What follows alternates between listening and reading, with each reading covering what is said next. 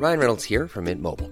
With the price of just about everything going up during inflation, we thought we'd bring our prices down. So to help us, we brought in a reverse auctioneer, which is apparently a thing. Mint Mobile unlimited premium wireless. Ready to get 30, 30, bit to get 30, bit to get 20, 20, 20, bit to get 20, 20, bit to get 15, 15, 15, 15 just 15 bucks a month. So, Give it a try at mintmobile.com slash switch. $45 upfront for three months plus taxes and fees. Promo for new customers for limited time. Unlimited more than 40 gigabytes per month. Slows. Full terms at mintmobile.com.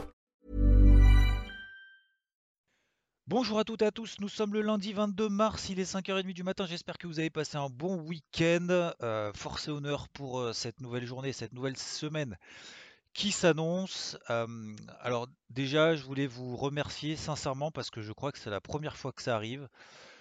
Concernant le débrief hebdo de dimanche, vous avez été donc plus de 1000 à liker la vidéo, donc un sincère, sincère merci. Ça me touche, ça me donne envie de continuer, de faire encore mieux. Donc euh, un grand, grand merci aussi pour tous vos commentaires, vos remarques aussi constructives, vos idées de vidéos. Donc euh, voilà, il y a euh, pas mal de choses encore à faire, à voir et à, et à travailler.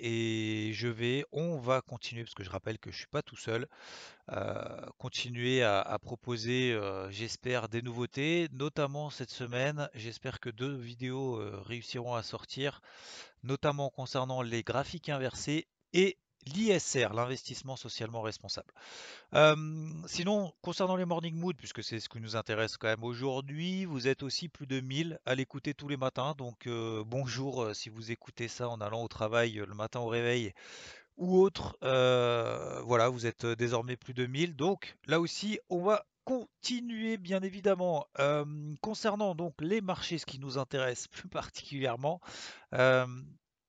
Bon, le taux à 10 ans, alors vous l'avez compris si vous avez vu le débrief hebdo hein, ce week-end, euh, ce qui, compte, ce qui inquiète un petit peu les marchés, euh, ce qui permet peut-être même d'ailleurs de faire évoluer les marchés, c'est les taux à 10 ans aux États-Unis. Bon, ils s'enflamment pas plus que ça en tout cas euh, pour ce matin et cette nuit. On est repassé en dessous des 1,70%. Vous vous rappelez, on a tapé les 1,75, 1,75, 1,76 quasiment. On est repassé là en dessous des 1,68. Donc pour le moment, l'ouverture de ce matin, c'est pas, il n'y a pas panique générale. Loin de là, déjà de toute façon, comme vous le savez, même si le marché perd 3%, on est toujours dans des tendances haussières en daily au-dessus des MM20 daily qui sont très, euh, qui ont une pente très très forte, sauf bien évidemment, et comme vous le savez, sur le Nasdaq qui reste, euh, je vais pas dire baissier, mais en tout cas neutre à moyen terme entre les 12 003, les 12 004 et, euh, et 13 008. Donc ça fait un large, un- large range, je sais, mais encore une fois, si vous placez en hebdo, placez-vous en données hebdomadaires. Euh, vous regardez qu'on est, euh, voilà, on n'a même pas fait une petite phase de conso. On n'est même pas d'ailleurs en dessous encore de la MM20 euh, weekly sur le Nasdaq. Donc même s'il devait passer à 11 004, donc s'il devait perdre même 1500 points, euh, on serait tout juste euh, neutre euh, en weekly et on serait toujours au-dessus de la MM50 weekly. Voilà, donc tout ça pour dire que même si ça devait corriger un peu plus fortement, à la rigueur, ça serait même pas mal pour rentrer à meilleur compte, notamment sur les valeurs techno. Voilà, petite parenthèse. Mais globalement, alors, on a fait des bougies euh, pas forcément moches sur tout euh, l'ensemble des indices. Cette nuit, déjà, sur le Nikkei, bon, ça stabilise. hein, on n'est pas passé sous les, sous les fameux 29 000 points. Donc, euh, donc ça se, se stabilise. Le dollar s'enflamme pas. euh, le yen s'enflamme pas. Alors, même si certaines paires en yen ont ouvert dans des forts gaps baissiers. Euh, alors, c'est assez étonnant parce que si vous regardez l'euro-yen, la UD yen par exemple, on va pas toutes les faire, mais vous prenez même le NZD yen, mais toutes à peu près, toutes les paires en yen ont fait- en fait ont, ouvert en, gros gap baissier, donc cette nuit. Et tout de suite, le marché a racheté. Donc qu'est-ce que ça veut dire? Donc si les paires en yen baissent, ça veut dire qu'on privilégie les paires en yen, donc les valeurs refuges, donc on est quand même un petit peu inquiet. En tout cas, je ne vais pas dire stressé, je ne vais pas dire inquiet, mais voilà, il y a une petite aversion risque. Donc on privilégie le yen valeur refuge parce que les indices sont en train de baisser. Mais tout de suite, dès qu'on a eu le gap baissier, tout de suite ça a racheté. Tout de suite, tout de suite dans leur cas suivi. Donc voilà, le marché n'est pas en mode panique, mais en plus l'avantage de ça, d'ailleurs je vous invite, même si le Forex euh, vous en fichez, et je comprends parfaitement, vous avez tout à fait raison, parce que c'est pas très intéressant, euh, je pense que mettre des petites alertes juste sous les plus bas qu'on a fait cette nuit, euh, ça peut être des alertes pour la semaine, pour, voire peut-être même pour la fin du mois, hein, pour les, prochaines semaines. Ça peut être intéressant à mon avis, si jamais ça s'excite un petit peu. Le dollar, il se passe pas grand-chose, l'eurodoll pareil.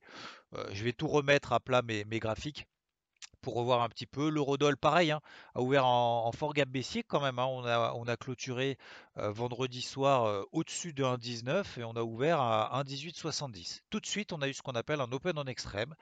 Dès l'ouverture du marché du Forex, l'eurodoll a ouvert en gap de 30 pips, en gap baissier de 30 pips, et tout de suite le marché a racheté. D'ailleurs, le gap baissier de 30 pips, c'était l'objectif que je m'étais fixé en début de semaine sur les stratégies short. Alors, c'était pas évident à mettre en place.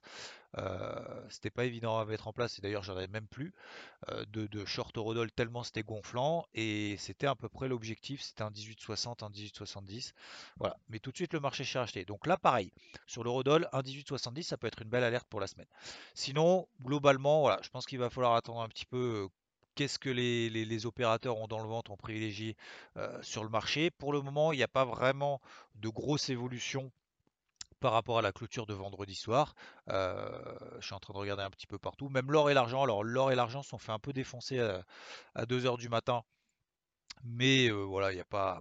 Il a pas péril dans la demeure non plus. Hein. L'or au-dessus des 1740 dollars, toujours en phase de latéralisation. Le silver est un peu plus tendu, il y a un peu plus d'excès. Mais comme vous le savez, ça fait quasiment, c'est quoi? C'est depuis le 10 mars qu'il est dans un tout, tout, tout, tout petit range, donc inintéressant au possible pour le moment. voilà, bon, globalement, je pense qu'il va falloir attendre, être un petit peu patient avec l'Open qu'on va avoir notamment en Europe. Toujours pareil, peut-être se mettre des grosses alertes sous les plus bas qu'on a réalisés vendredi. Voilà, le vendredi vers 14-15 heures. Je pense que ça peut être intéressant si jamais on devait repasser éventuellement en dessous, ça nous donnerait des petites accélérations baissières. Le Nasdaq, lui, n'accélère pas la baisse hein, parce que bah, quand c'est un petit peu tendu sur le marché, finalement, on privilégie quand même un petit peu le Nasdaq. D'autant, d'autant, et c'est surtout ça qui est important, hein, cette notion de corrélation Nasdaq et indice value, hein, donc les indices un peu habituels qu'on a l'habitude de, trader et de voir. quand le Nasdaq monte encore un petit peu comme ça, alors que les autres indices monte pas plus que ça, mais se stabilise juste à l'horizontale, ça veut dire qu'il y a peut-être un truc sur le, sur le taux à 10 ans. Effectivement, le taux à 10 ans est plutôt en train de se replier. Voilà. Là, il perd 2,5% et on repasse sous les 1,70, tant mieux. Et donc voilà, attention notamment à le Nasdaq, c'est pas parce qu'il est baissier que forcément faut, faut, vendre tout l'air bon, etc.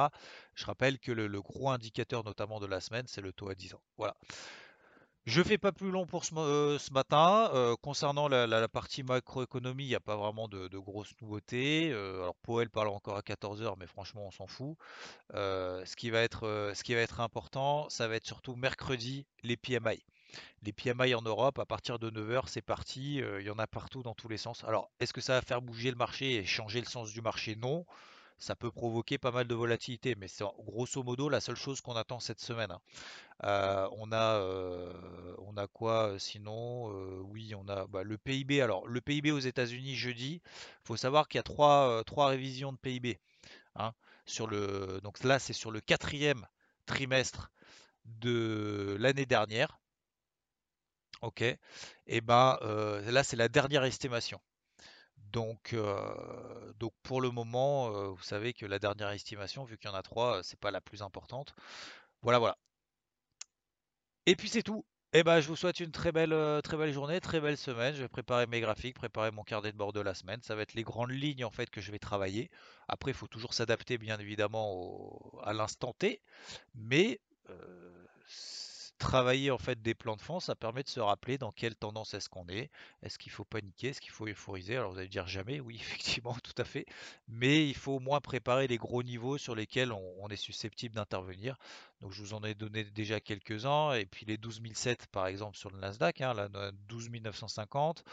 L'or, l'argent, je ne pense pas que ce soit les trucs privilégiés. Le taux à 10 ans, se mettre un petit peu des alertes au cas où.